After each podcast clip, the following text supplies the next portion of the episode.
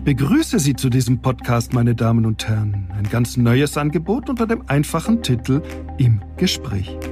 Ich bin Roger de Autor, Moderator eben, zu Hause in Europa und eng verbunden zu dem Online-Magazin Republik.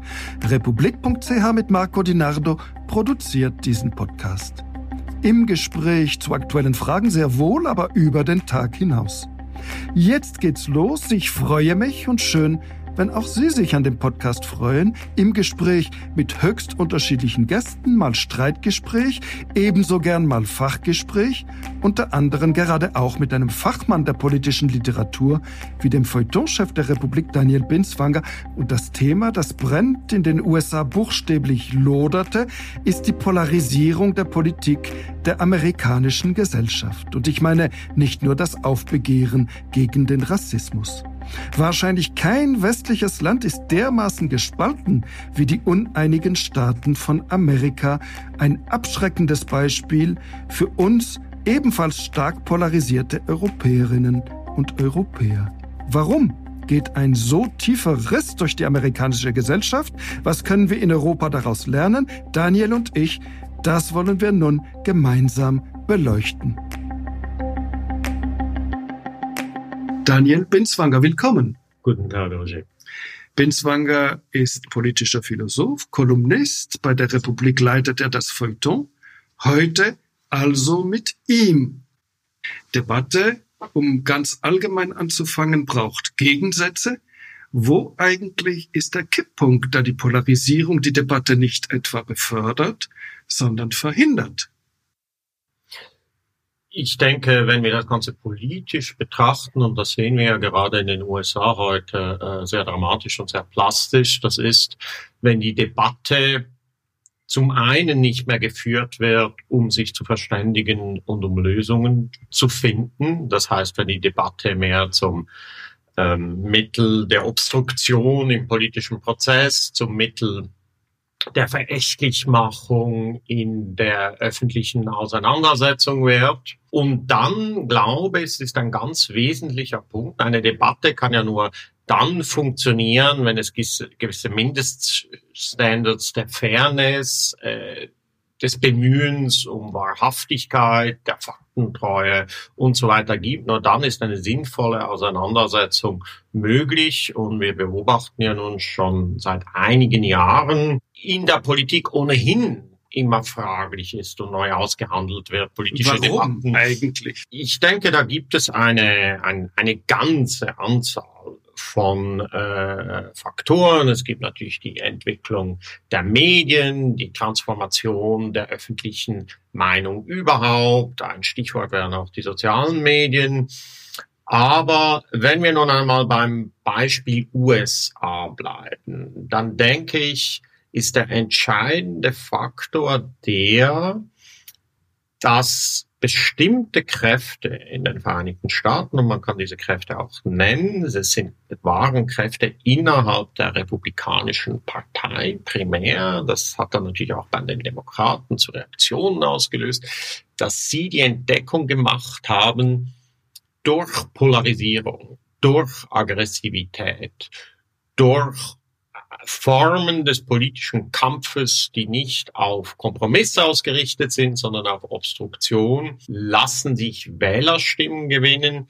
Das ist eine funktionierende Machtstrategie. In den 1950er, 1960er Jahren war ja die Debatte in den Vereinigten Staaten heftig aber nicht so polarisiert wie heute. Was ist geschehen? Es ist richtig, in den 50er und 60er Jahren gab es eine sehr viel zivilisierte konsensuellere Debatte in, den, in der amerikanischen Öffentlichkeit und äh, auch im Kongress, in der Regierung. Die beiden Parteien, äh, in Amerika gibt es ja nur zwei relevanten Parteien, äh, die Demokraten und die Republikaner standen sich sehr viel näher. Es gab viel mehr Berührungspunkte. Es gab nicht die heute sehr dramatischen ideologischen Gräben. Wenn man nun aber sieht, womit hat das zu tun? Dann ist man sehr schnell bei der Feststellung, es hat auch damit zu tun, dass eben ganz wesentliche Gruppen der amerikanischen Bevölkerung gar nicht repräsentiert wurden. Das heißt, die Debatte war zivilisierter, aber sie schloss einen beträchtlichen Teil der Bevölkerung aus? Genau. Und das war im Wesentlichen die afroamerikanische Minderheit. Es gab eine Art von Pakt auf dem Rücken der afroamerikanischen Minderheit, ein Pakt, der getragen wurde, sowohl von den Demokraten als auch von den Republikanern. Und da sehen wir schon, wir sind heute in einer Situation, in der man sagen muss, da ist zu viel Polarisierung, da haben sich Formen der politischen Auseinandersetzung durchgesetzt, die nicht sinnvoll sind, die destruktiv sind. Und zugleich kann man auch berechtigterweise den Punkt machen, zu sagen, wenn es gar keine Polarisierung gibt oder sagen wir, wenn sie zu wenig groß ist, wenn die miteinander politische Kompromisse aushandelnden Kräfte sich zu nahe stehen, ist das vielleicht auch das Indiz dafür, so war es in den USA, dass wichtige Teile der Bevölkerung aus dem Prozess vollständig verdrängt werden. Und wie kommt es denn, dass in dem Augenblick, in dem äh, die People of Color einbezogen werden in die Debatte, es äh, zunehmend eine Polarisierung gibt, weil so und so viele Weiße diese Kategorie der Bevölkerung überhaupt nicht an der Debatte beteiligen wollte und deshalb letztlich äh, immer extremer wurde, um sie hier auszugrenzen? In großen Zügen ist das tatsächlich, was geschehen ist. Ich glaube, angesichts auch der äh, dramatischen Entwicklungen jetzt gerade wieder in den USA, angesichts auch dieses immer noch bestehenden Rätsels der Trump-Präsidentschaft, wo ja jeder vernünftige Mensch seit dreieinhalb Jahren nun schon sich fragt, wie ist so etwas überhaupt möglich in der Führungsmacht der freien Welt, dieser Präsident, muss man sich immer wieder die für die Politik und die Geschichte der USA einfach so absolut fundamentale und alles bestimmende Geschichte der Rassendiskriminierung vor Augen führen. Ihre Ursprünge hat in der Sklaverei, aufgrund derer die USA einen sehr blutigen Bürgerkrieg geführt haben und die dann, und das ist das Entscheidende, nach dem Bürgerkrieg, obwohl die Sklaverei abgeschafft worden ist, obwohl äh, die Partei der Emanzipation, nämlich der republikanische Norden. Damals sind die Fronten gleichsam verkehrt. Es sind die Republikaner, die für die Abschaffung der Sklaverei am heftigsten eintreten und die Demokraten, namentlich die im Süden mit den Plantagen, die unbedingt an der Sklaverei festhalten wollen.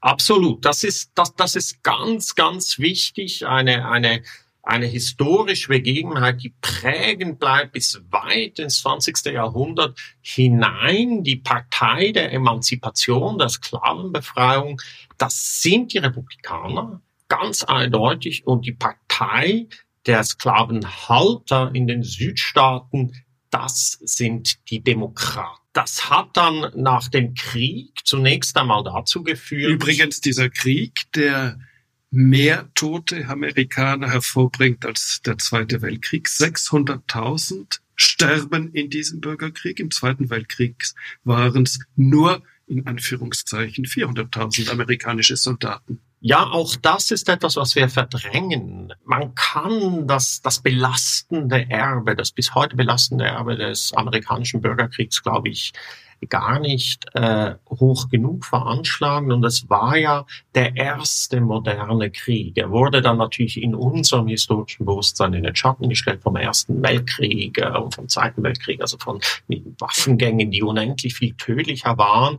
Aber es war der erste Krieg, in dem Maschinengewehre, äh, äh, also moderne Waffen eingesetzt wurden und der ein ungeheures äh, Gemetzel gemessen an der damaligen Bevölkerung der Vereinigten Vereinigten Staaten angerichtet hat. Und das hat sich eingeschrieben. Und der Präsident der Vereinigten Staaten ist Abraham Lincoln, später ja ermordet, ein Republikaner und der Präsident der Sezessionisten, der Separatisten, der Konföderierten, wie man sagt, Präsident der Konföderierten Staaten von Amerika, ist ein Demokrat Jefferson Davis Und er sagt in seinen Memoiren, er sähe in den Schwarzen, ich zitiere, Geschöpfe einer minderwertigen Rasse. Er betrachtet sie als Personen der afrikanischen Rasse, die jetzt und in Zukunft nicht als Teil des Volks oder Bürger im Rahmen der Verfassung der USA anerkannt werden können. Ganz genau. Man hat also diesen absolut primären Rassismus der Südstaateneliten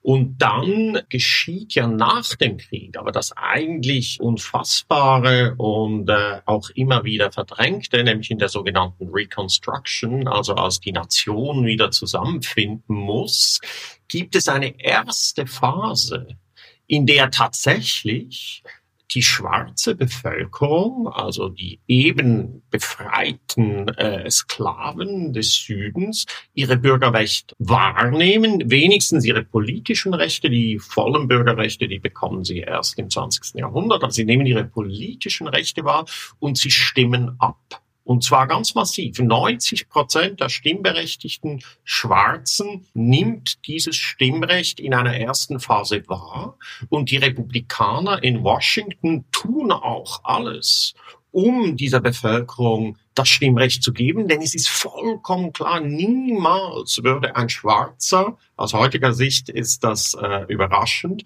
niemals würde ein Schwarzer für einen Demokraten seine Stimme einlegen. Denn die Demokraten, das war einfach im Süden die Partei der alten Sklavenhalterelite. Und dann geschieht relativ rasch und ganz entscheidend im Moment, als der Bundesstaat anfängt, seine Truppen abzuziehen, Ende der 70er Jahre des 18. Jahrhunderts, lässt man es zu, dass die lokalen Machteliten, die Plantagenbesitzer mit einem eigentlichen Terrorregime. Also es ist die Zeit des Ku Klux Klan, der sofort entsteht nach dem Krieg. Es ist die Zeit der Lynchmorde. Es ist der Zeit des gezielten Terrors zur Abschreckung von schwarzen Bürgern, ihr äh, Stimmrecht wahrzunehmen, dann wird mit diesen Mitteln barbarischster Gewalt wird verhindert, dass schwarze amerikanische Bürger an die Urnen gehen. Und da, da, das möchte ich noch etwas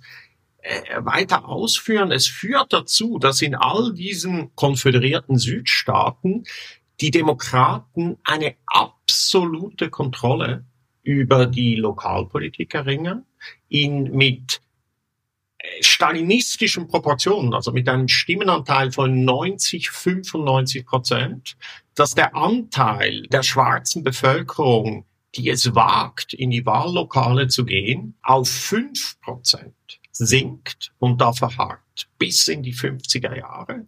Bis das in die 1950er Jahre. 1950er Jahre, ganz richtig. Also wir haben diesen Irrsinn, dass in der wichtigsten und größten westlichen Demokratie, dem Land, das Europa in zwei Weltkriegen äh, von finsteren antidemokratischen Mächten befreit hat, hatte man einen großen Teil des Territoriums, das in keiner Weise eine Demokratie war, ein fürchterliches, rassistisches Unrechtsregime. Eine erste Polarisierung, könnte man sagen, wenn man es zuspitzt.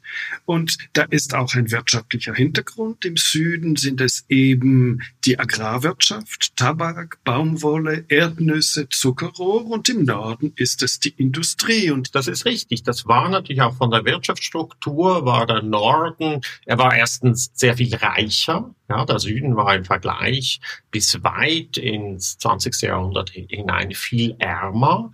Der Norden war einfach durch seine, seine, seine ganze Wirtschaftsstruktur natürlich auch viel moderner. Und letztlich war ein wesentlicher Faktor dann doch des, des Aufweichens, der, der Segregation, des, des Niedergangs dieser massiven Formen des äh, Rassismus, das war die Abwanderung zahlreicher schwarzer Arbeitskräfte in den Süden nach Norden. Und das vom Süden vom, nach vom, vom Süden nach Norden, Entschuldigung. Und das führte dann natürlich auch dazu, dass sie als Wähler weil im Norden konnten sie ja abstimmen. Da gab es ja diese Voter Suppression, mit Gewalt durchgeführte Voter Suppression nicht. Das heißt, sie wurden als Wählergruppe interessant und das war auch einer der Faktoren, weshalb dann schließlich Lyndon Johnson der demokratische Präsident, der Nachfolger des ermordeten John Fitzgerald Kennedy, Genau, das ist ja lustig. Also Andrew Johnson war der Nachfolger des ermordeten Abraham Lincoln und eben ein rassistischer Südstaatler. Und äh, Lyndon B. Johnson war Texaner. Ja. Also es waren die beiden Johnsons, die gewissermaßen verantwortlich waren, einmal für eine schlechte und dann für eine gute Wendung. Nun aber das Paradox. Wir haben eine Partei, die letztlich, wie man damals formuliert, negrophob ist die auf die Weißen setzt, namentlich im Süden, und das sind die Demokraten. Und da kommt ein demokratischer Präsident, Lyndon B. Johnson. Ein erster Versuch war gescheitert unter Kennedy, ein zweiter folgt unter Lyndon B. Johnson mit dem Civil Rights Act, mit den Bürgerrechtsgesetzen, die Diskriminierungen, die du soeben erwähnt hast, zu beseitigen, damit die Schwarzen wieder wählen können, wieder abstimmen können und unterstützt wird er von dem späteren Friedensnobelpreisträger Martin Luther King, der dann äh, in Memphis, Tennessee ermordet wird. Also ein demokratischer Präsident aus der Partei der ehemaligen Sklavenhalter schafft einen wesentlichen Schritt zur Gleichstellung hin, mit Unterstützung einer Minderheit der Demokraten und einer Mehrheit der Republikaner. Wie kommt das?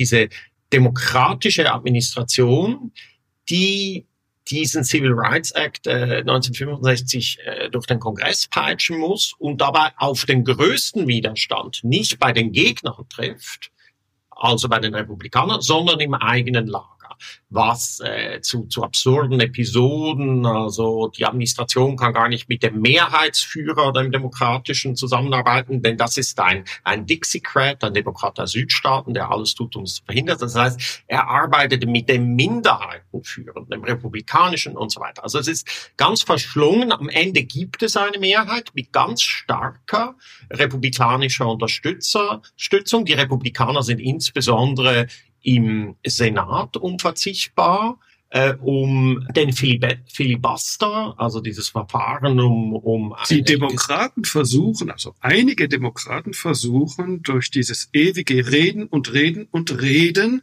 letztlich eine Entscheidung des Parlaments zu verhindern, genau. wird dann endlich dieser Filibuster durch eine Abstimmung beendet. Also es gibt da massiven Widerstand aus dieser Minderheitenfraktion, sie ist mittlerweile eine Minderheitenfraktion der südstaatlichen Demokraten.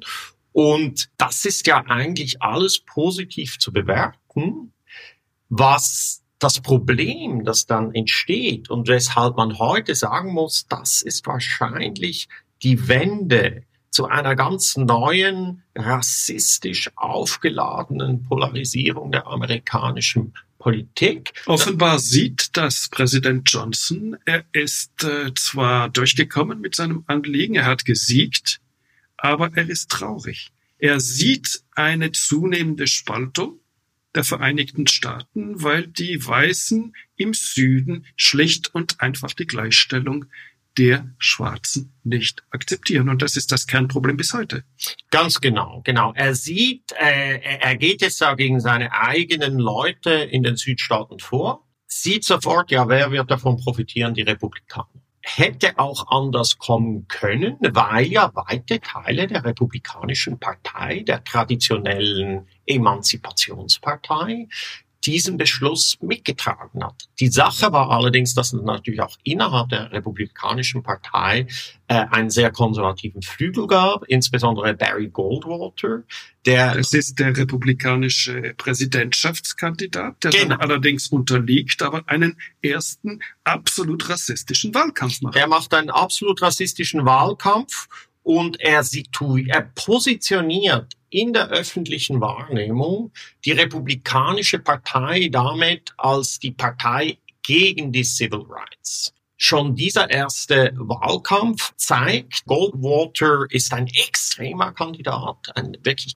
ganz reaktionärer, hochrassistischer Kandidat. Das funktioniert in der breiteren amerikanischen Gesellschaft damals schon überhaupt nicht mehr. Es funktioniert allerdings in allen ehemaligen Südstaaten, allen ehemaligen konföderierten Staaten, wo er eine Mehrheit hat.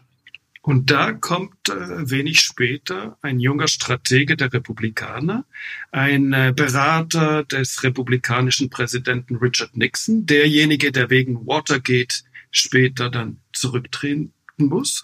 Und er sagt, wir müssen von jetzt an die Republikaner müssen auf die Weißen setzen.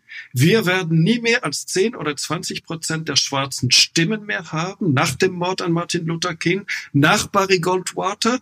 Und wir können sehr viel mehr Weiße gewinnen, als wir Schwarze verlieren werden. Und hier beginnt die Strategie des Hasses. Er macht sogar einen Satz, der auf die heutige Politik anzuwenden wäre, dieser Kevin P. Phillips, dieser junge republikanische Stratege und sagt, das ganze Geheimnis der Politik ist zu wissen, wer wen hasst. Und da sind wir eigentlich bei Donald Trump. Absolut. Und es gab da natürlich einige Zwischenstufen, aber das war gewissermaßen der Moment, wo die Wahlkampfstrategen begriffen haben und Nixon hat das ja dann im großen Stil auch gespielt, nicht? Wo man Nixon der Anfang der 60er Jahre noch eine sehr viel konsiliantere, ein, ein Mitte-Politiker gewesen ist und dann einfach die Zeit gelebt, der Zeit gelesen hat und sich radikalisiert hat. Und das hat sich dann immer fortgesetzt inklusive der Empfehlung dieses Strategen damals in seinem Buch The Emerging Republican Majority 1969.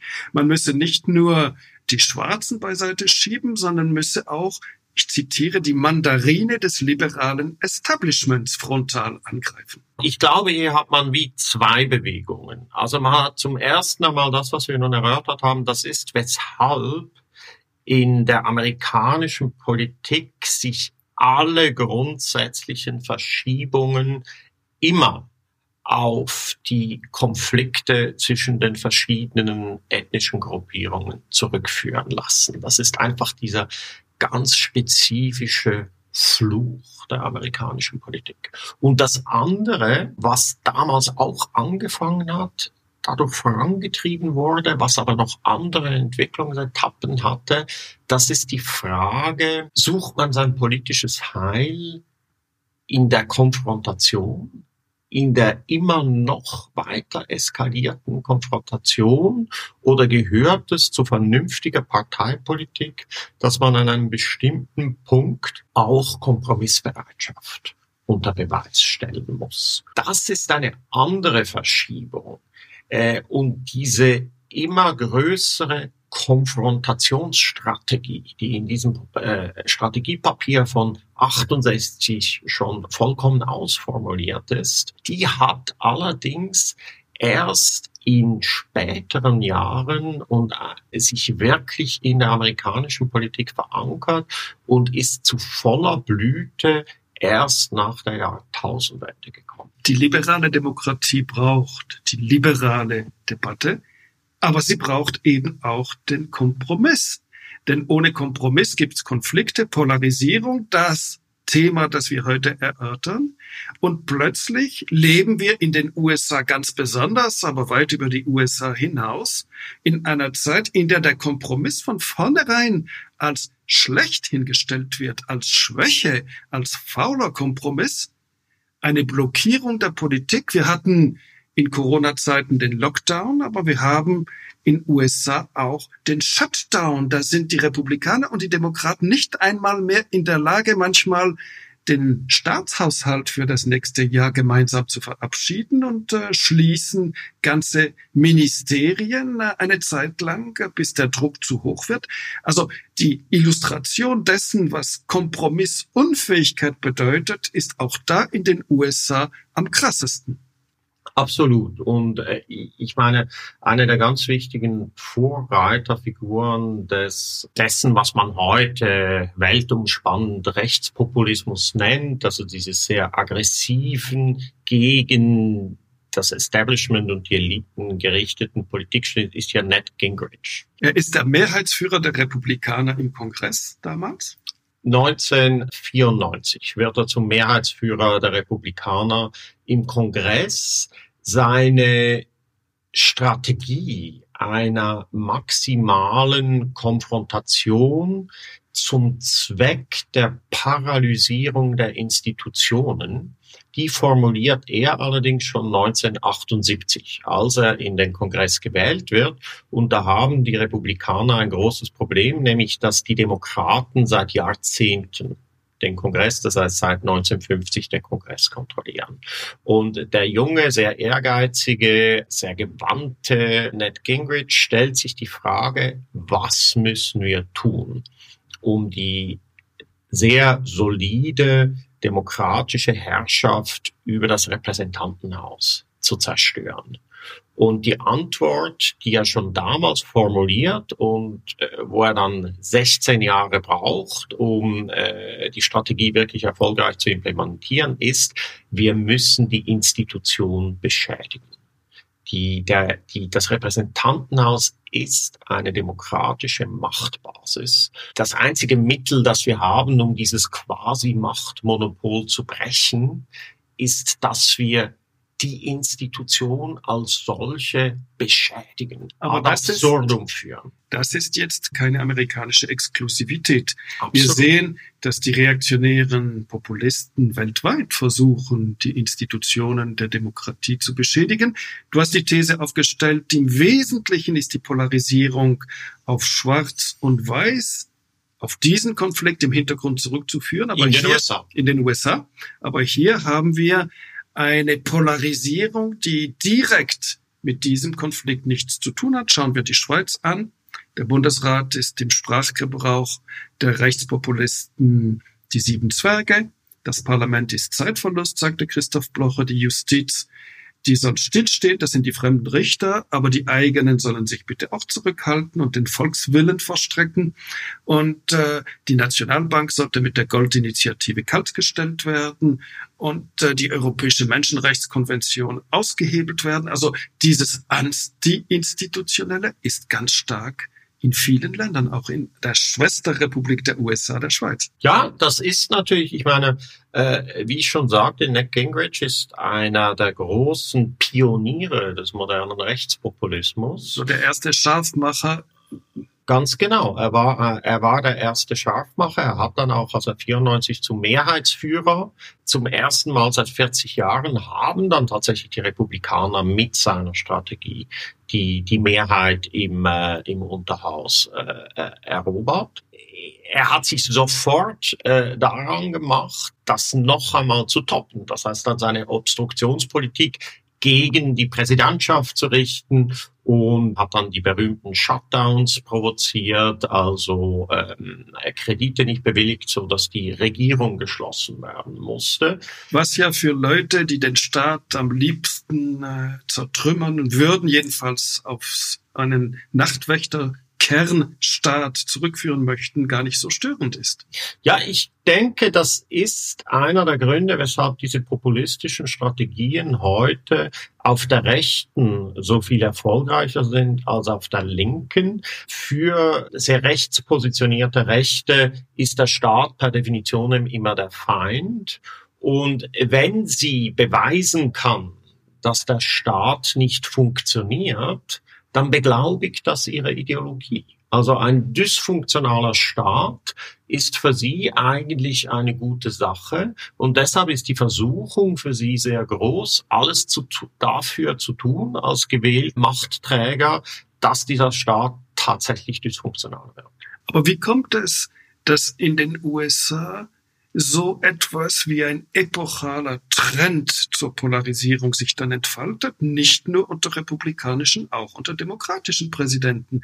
Wir haben den ersten neoliberalen US-Präsidenten Ronald Reagan, der 1981 sein Amt antritt, übrigens zwei Jahre nach Margaret Thatcher in Großbritannien. Wir haben später George W. Bush. Wir haben Bill Clinton, der Law and Order verkörpert. Wir haben Donald Trump, also Barack Obama, die Ausnahme von der Regel? Äh, in einem gewissen Sinne würde ich sagen, ja. Ich denke, von Seiten der Demokraten, wenn wir nun auch noch Clinton mit ins Tableau aufnehmen, das war ja schon auch der Versuch, eine neue Mitte zu finden. Clinton repräsentiert ja ein sehr, sehr zentristisches, äh, zentristische Version der Demokraten. Er kam auch aus dem Süden, konnte also vielleicht da noch eine gewisse Glaubwürdigkeit aufbauen, hat eine Wirtschaftspolitik gemacht, die Steuern etwas erhöht hat und auch gewisse sozialpolitische Initiativen ergriffen hat, die aber sehr, sehr große Konzessionen natürlich machte an das rechte Lager und vor allen Dingen hat er halt in zentralen Bereichen eine sagen wir mal, autoritäre Agenda übernommen. Das heißt, er hat die großen sozialstaatlichen Reformen gemacht. Der berühmte Satz, the end of welfare as we know it. Also er war ein großer... Das Ende der Wohlfahrt, so wie wir sie genau, kennen. Er war ein großer Abbauer. Und it's the economy stupid, also letztlich das Primat der Wirtschaft über die Politik, letztlich die Demokratie entmachtet, äh, weil sie zum ausführenden Organ fast schon offiziell der Wirtschaft wird. Ja, und dann hat er halt als wahrscheinlich in unserem Kontext absolut zentrale Maßnahmen, hat er das Strafrecht ja ganz, ganz, ganz massiv verschärft. Und das ist ja heute auch wieder im Zentrum nun der antirassistischen Proteste. Es geht um Polizeigewalt. Und es geht um 2,3 Millionen Schwarze, die in US-Gefängnissen sind. Anteilsmäßig ist das fünfmal mehr als die Weißen. Und den Grundstein dazu hat äh, Clinton gelegt mit seinem Violent Crime Control and Law Enforcement Act. Das hat zu einer Explosion, zu einer absoluten Explosion äh, der Inhaftierten insgesamt. Die USA sind ja das Land, das mit weitem, weiten Abstand den höchsten Prozentsatz seiner Bevölkerung hinter Gittern hat. Und innerhalb dieser Gefängnispopulation sind Schwarze und Farbige massiv noch einmal überrepräsentiert. Das Fünffache. Genau. Also man hat, das war natürlich auch eine Konzession von Clinton an eine unsinnige Repression, die stark rassistisch eingefärbt war. Und auf diesem Hintergrund gibt es eine Debatte im deutschsprachigen Feuilleton, dass man sich viel zu sehr um die Schwarzen gekümmert hätte und viel zu wenig um die weiße Unterschicht und dass diese sogenannte Identitätspolitik der eigentliche Grund sei dafür, dass äh, die Konservativen, die Reaktionäre emporgeschossen seien? Das sind Diskurse, die tatsächlich im öffentlichen Raum eine gewisse Glaubwürdigkeit haben. Ich denke, die Debatte, die man führen kann, wenn wir die Obama-Präsidentschaft nehmen, der eine ganz, ganz bedeutende Sozialreform durchgebracht hat. Ganz das, genau. was jetzt in der großen Krise letztlich immer noch zu schwach ist, nämlich dass äh, man äh, nicht krankenversichert ist oder nur wenn man einen Job hat und verliert man den Job, verliert man auch die Krankenversicherung. Er versucht hier gegen heftigsten Widerstand der Republikaner etwas Sozialpolitik einzuführen und äh, Donald Trump dreht das so gut es eben geht zurück. Er kann nicht zu weit zurückdrehen, weil er dann doch auch kleine Teile seiner Klientele treffen würde. Genau. Also Obama hat gegen massiven republikanischen Widerstand einiges bewirken können. Auch Obama war ein sehr, sehr zentristischer Präsident, hat eine insgesamt sozialpolitisch betrachtet negative Entwicklung etwas abmindern können. Er hat die Steuern erhöht, allerdings nicht sehr einschneidend. Was er nicht hat verhindern können, ist, dass unter seiner Präsidentschaft, also während der acht Jahre, in der er ja im Amt gewesen ist, die Ungleichheit in den USA sich noch einmal stark verschärft hat. Und Man muss sich äh, erinnern, als damals Ronald Reagan, der erste große Neoliberale in den USA, Präsident wird, ist der Spitzensteuersatz für die Reichen in USA bei über 80 Prozent. Er ist heute bei 87 30 Prozent und alle klagen immer noch, es sei viel zu hoch. Das war ja auch bisher eigentlich die einzige große Tat von Trump, nämlich dass er noch einmal sehr weitreichende Steuersenkungen durchgebracht hat. Und hier kommt für mich die nächste Polarisierungsfrage auf. Das sind äh, weiße Unterschichten im Mittleren Westen, im sogenannten Rostgürtel der absterbenden Schwerindustrien im Nordosten der USA. Die wählen ihn, die denken, endlich haben wir unseren Repräsentanten in Washington, derjenige, der uns kleine Weiße, um es äh, karikierend zu formulieren, äh, vertritt.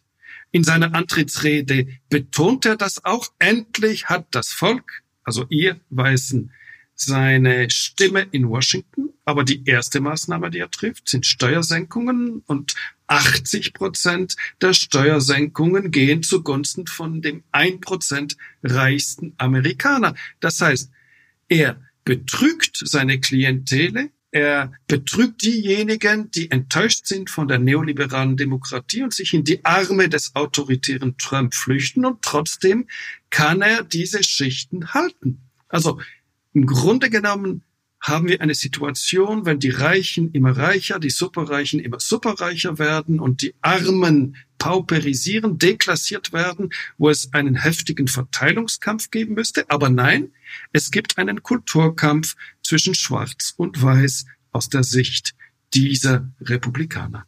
Es gibt sicherlich keinen Zweifel, dass Trump ganz stark auf der Basis seiner rassistischen und seiner xenophoben Agenda gepunktet hat und letztlich auch gewählt wurde. Der Rassismus von, von Donald Trump ist ja sehr authentisch, er reicht weit zurück. Er hat schon 1989, hat er in der New York Times, damals war er noch gar nicht Politiker, sondern einfach Geschäftsmann, hat in diesem Sinne auch kein unmittelbares Interesse, hat er ein ganzseitiges Inserat geschaltet, um äh, die Todesstrafe für die sogenannten äh, Central Park Five, äh, eine Justizaffäre, die Vergewaltigung einer Joggerin im Central Park durch äh, vier Schwarze und einen Latino, äh, die die Tat immer bestritten haben. Und das hat natürlich zu großen Aufruhr geführt. Sie wurden dann verurteilt, nicht zum Tode. Nach dem Jahr 2000 ist ausgekommen, dass sie tatsächlich unschuldig waren. Herr, Herr Trump hat sich also damals schon eingeschaltet.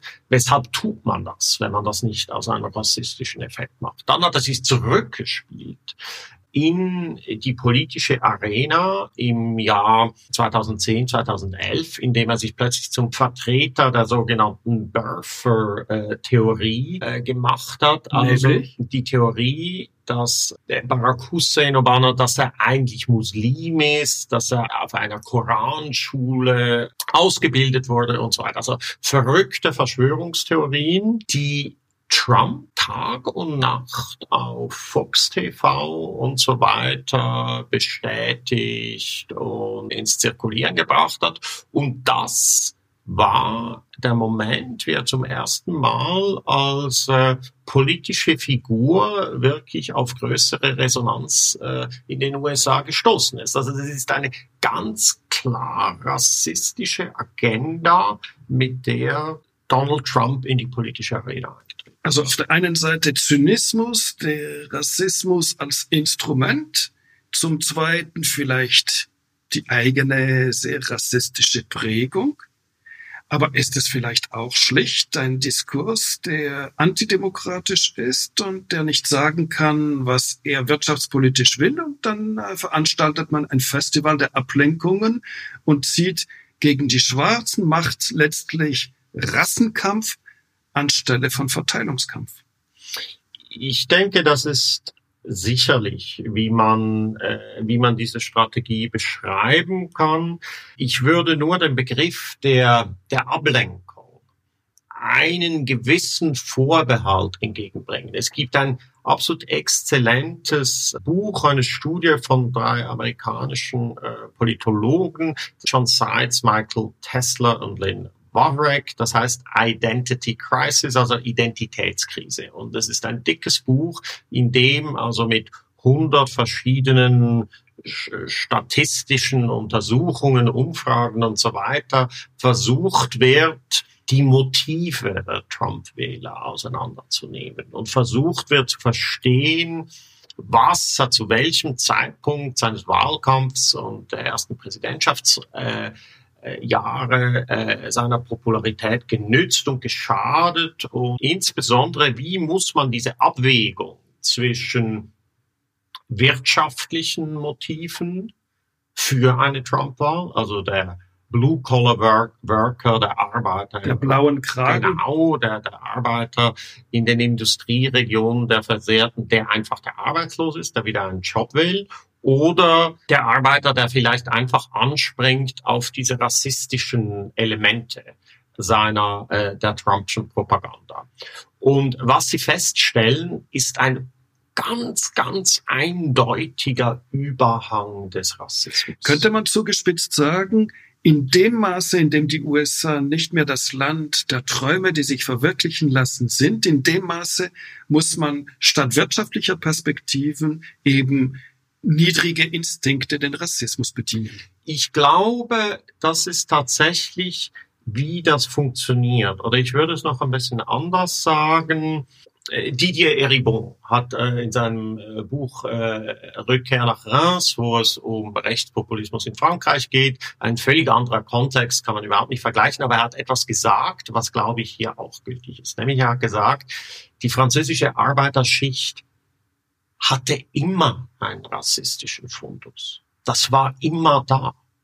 Dass diese Affekte gibt es. Die, gab es auch in der Schweiz. Ein die Teil der Gewerkschaften neigte zur Schwarzenbach-Initiative der Fremdenfeindlichen. Absolut. Und vielleicht ist es ja auch einfach so, dass solche Projektionen und Abwehrvorstellungen, dass die jedenfalls äh, in den menschlichen Gesellschaften, so wie wir sie bis heute kennen, immer in unterschiedlichem Maße gegeben sind. Nur, sagt Eribon, das spielte in den 50er und 60er Jahren keine Rolle.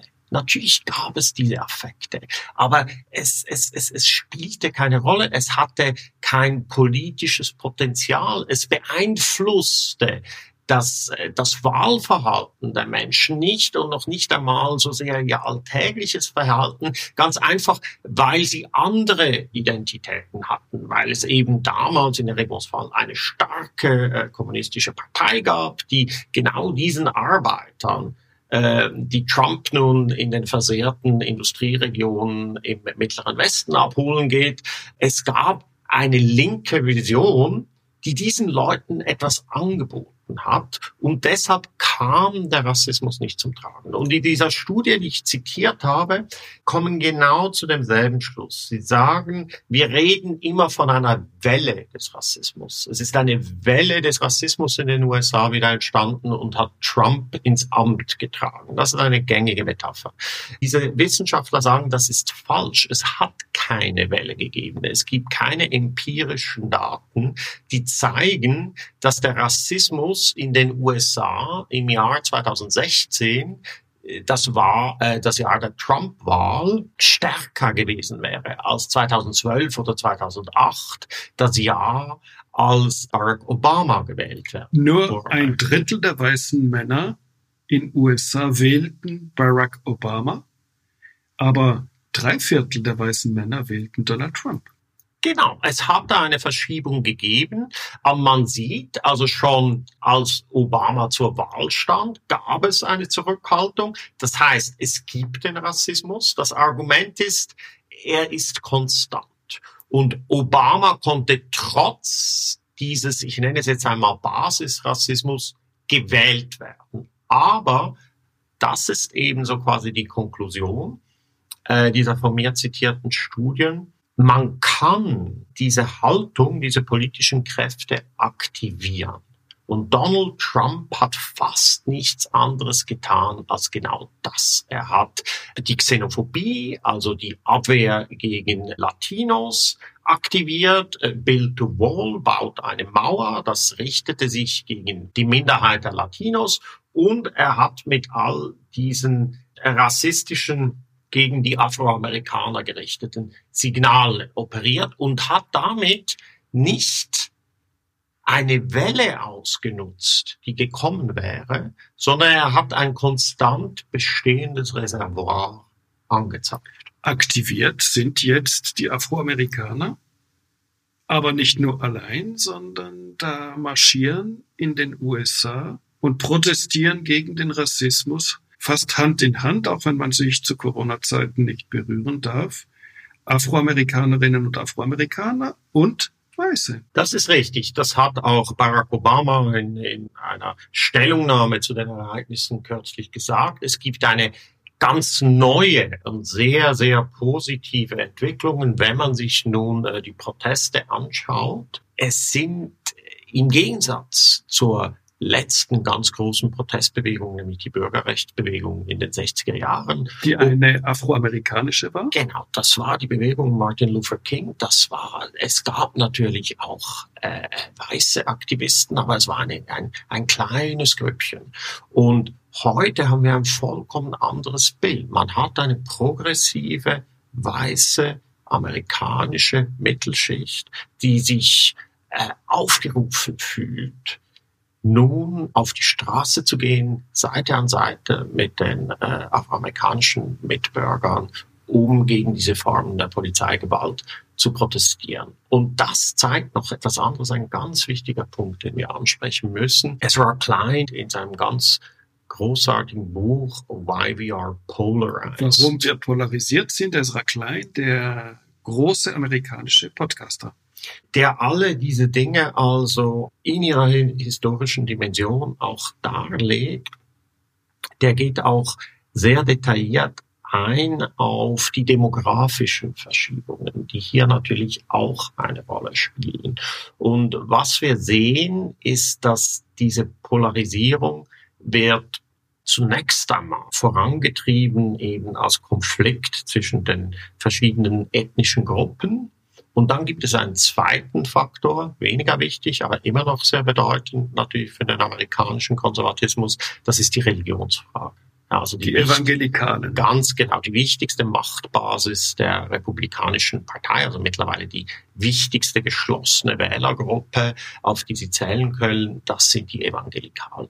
Und sowohl was ihre weiße und rassistisch motivierte Basis anbelangt, als auch was ihre religiöse Basis anbelangt, stehen sie kurz davor, in eine Minderheitenposition abzubleiben. Und dann wäre die Verzweiflungstat, dass man noch stärker polarisiert, um eine Zeit lang zu überleben, obwohl man minorisiert werden wird? Ein Phänomen, das wirklich von den Daten belegt zu sein scheint. Es ist so eine Art von, es sind alte Macht Eliten, die absehen können, dass sie ihre Mehrheitsposition verlieren. Nicht in dem Sinne, dass es nun, äh, dass nun so quasi die Zahlenverhältnisse zwischen den Schwarzen und den Weißen sich umdrehen würde, aber im Gesamt, also wenn man, wenn man die Afroamerikaner und die Latinos und äh, die Asiaten und, und, und, und die ganzen verschiedenen ethnischen Gruppen zusammenrechnet, dann sind die Weißen nicht mehr in der Mehrheit. Und dasselbe äh, gilt von den, von den Christen, Katholiken und Protestanten zusammengenommen. Hier insbesondere nicht deshalb, weil plötzlich äh, Amerika eine so starke muslimische Community hätte, sondern einfach weil die, die Zahl äh, der Amerikaner, die, die sagen, sie hätten keine Religion, die Agnostiker, die wird zur weitaus größten Gruppe. Also das sind starke Verschiebungen und es ist typisch, dass solche bedrohten Eliten dann mit einer identitätspolitischen Radikalisierung reagieren. Und das ist, was wir sehen. Das ist sehr gefährlich lässt aber auch vermuten, dass es ein temporäres Phänomen ist. Zum Schluss kommt da ein Verdruss an der Polarisierung zum Vorschein? Hat äh, so etwas wie eine Mitte künftig eine Chance in den Vereinigten Staaten und vielleicht über die Vereinigten Staaten hinaus? Wir beobachten in Europa, wie beispielsweise die Grünen in Deutschland fast schon zu einer neuen Mittepartei geworden sind wie in Frankreich sich äh, Präsident Emmanuel Macron versucht, in der Bildung einer neuen Mitte, die es so in der französischen Geschichte kaum je richtig gab, mit Erfolgen und Misserfolgen, mit dem Zusammengehen wieder die Polarisierung zwischen weiß und afroamerikanisch in den USA neuer Koalitionen, die sich auf der Straße zu, die auf der Straße zusammenfinden und vielleicht eben auch bei Wahlen, haben wir da so etwas wie eine allmähliche Rückkehr zu einer differenzierten, kompromissorientierten, lösungsorientierten, ausgleichsorientierten Politik? Oder ist der Wunsch Vater des Gedankens? Ich bin mir sehr sicher, dass, dass dieser Wunsch sehr mächtig ist. Er manifestiert sich ja in der jüngeren Zeit auch nicht zum ersten Mal. Barack Obama war die Personifikation dieses Wunsches. In einer gewissen Weise nicht nur, weil er halt der erste schwarze Präsident war der Vereinigten Staaten, sondern weil ja auch seine ganze politische Karriere, beispielsweise seine erste berühmte Rede an der National Convention der Demokraten im Jahr 2004 war, wir sind, we are not a collection of red state and blue states, also wir sind nicht einfach nur eine Sammlung republikanischer und demokratischer Staaten, sondern wir sind die Vereinigten Staaten von Amerika. Amerika und wir können zusammenstehen. Also man könnte sagen, dank Polarisierung ist Trump an die Macht gekommen. Wegen der Polarisierung, von der ein Teil der Leute jetzt nichts mehr wissen will, verliert er in den Umfragen. Das, äh, glaube ich, ist zu vermuten. Allerdings, was du gesagt hast, nicht, gibt es nicht auch wieder einen Willen zu konstruktiver, ausgleichender Politik. Ich glaube, wenn man sich die Proteste in den USA anschaut, eben diese sehr gemischten Proteste, eine umgreifende Solidaritätsbewegung, dann muss man sagen, ja, Vorbedingungen dafür, dass es aber eine Rückkehr zu einem konstruktiveren gemeinschaftlichen Umgang gibt, wäre eine Wiederkehr der Politik. Es gibt eine Sehnsucht nach Politik. Das heißt, es muss zunächst einmal wieder bewiesen werden und eine Vision entwickelt werden dafür, dass politische Gemeinschaften wirklich handlungsfähig sind, dass sie die Globalisierung regulieren können, dass sie die Marktkräfte so kanalisieren können, dass die entstehende wirtschaftliche Produktivität wirklich segensreich ist und nicht zerstörerisch. Wir haben vier große Ungleichgewichte zwischen Natur und Mensch, zwischen Politik und Wirtschaft, zwischen arm und reich und zwischen Mann und Frau. Und alle vier Ungleichgewichte sind diagnostiziert, aber in den vergangenen Jahrzehnten der liberalen Demokratie nicht wirklich korrigiert worden, jedenfalls nicht entschieden genug. Und diese Gestaltungskraft der Demokratie die könnte in den USA wieder zurückkehren oder werden die nach äh, dem Erbe von Trump noch lange letztlich äh, ähm, fast gelähmt, jedenfalls geschwächt bleiben? Ich denke, wir sehen eine politische Dynamik, von der man wirklich hoffen kann, dass sie nun eine Wendung nimmt und in die richtige Richtung geht. Man muss allerdings auch sehen, ich bin eigentlich optimistisch, was Europa anbelangt, denn die Vereinigten Staaten, sowohl was das institutionelle Leben anbelangt, als auch was die sozialen Verhältnisse anbelangt, als auch was die unglaublich sich verschärft habende äh, wirtschaftliche Ungleichheit anbelangt, startet von einer so schwierigen Position aus, dass es sehr, sehr viel mehr um ein Terrain für ein konstruktives Zusammenleben wieder zu erobern, als dies in Europa der Fall ist. Die Corona-Krise hat die Überlegenheit jener Staaten gezeigt, die ein starkes Sozialwesen haben, die Gleichgewicht in der Gesellschaft suchen. Das war fast schon ein bisschen der Eindruck eines jungen Franzosen, der 1834 zurückkehrte nach Frankreich und ein Buch schrieb über die Vereinigten Staaten, Alexis de Tocqueville, das Leitmotiv seines Buchs war, das ist das Land der Gleichheit. Und wir haben jetzt eine Stunde über das Land der Ungleichheit gesprochen. Ist etwas mehr Gleichheit in Europa, war das schon immer das Thema? Wird es auch in USA einkehren? Das ist meine Schlussfrage. was man sich zur Beurteilung dieser Frage in Erinnerung rufen muss, ist, wie wahnsinnig schnell die Explosion der Ungleichheit in den Vereinigten Staaten sich vollzogen hat. Das ist eine Entwicklung, die über die letzten knapp 50 Jahre gelaufen ist. Nicht? Bis Anfang der 70er Jahre waren Einkommens- und Vermögensverteilung unter den Weißen unter den Weißen. Ja, aber selbst wenn man die Gesamtstatistiken ansieht, natürlich gab es diese, diese, diese massive äh, Ungleichbehandlung der Schwarzen. Aber selbst wenn man einfach das auf die Gesamtbevölkerung rechnet, äh, waren die Verteilungsverhältnisse in den USA wie in den europäischen Ländern auch, grosso modo. Und dann, aufgrund massiver ideologischer Kräfte, hat sich das ganz stark angefangen zu verschieben in einem ungeheuren Tempo. Das lässt natürlich auch die Hoffnung, dass es sich mit einem ähnlichen Tempo und mit ähnlicher Entschiedenheit wieder zurückbilden könnte. Mal schauen, wie die Regierungserklärung des nächsten amerikanischen Präsidenten lautet, die von Bundeskanzlerin Angela Merkel am 21. März 2018 lautete, ich zitiere, ich möchte, dass am Ende dieser Legislaturperiode folgende Bilanz gezogen wird. Unsere Gesellschaft ist menschlicher geworden. Spaltungen und Polarisierung konnten verringert, vielleicht sogar überwunden werden. Und Zusammenhalt ist neu gewachsen. Dieser Gedanke ist ein sehr europäischer, aber ein Teil der Vereinigten Staaten von Amerika sehnt sich genau nach dem. Herzlichen Dank, Daniel. Danke dir. Dieser Podcast ist eine Produktion des Republik Magazin. Das digitale Magazin für Politik, Wirtschaft, Gesellschaft und Kultur. Wir sind werbefrei und werden von unseren Leserinnen und Lesern finanziert. Lernen Sie uns jetzt kennen. Sie können zwei Wochen kostenlos und unverbindlich Probe lesen unter republik.ch slash podcast. Bis bald.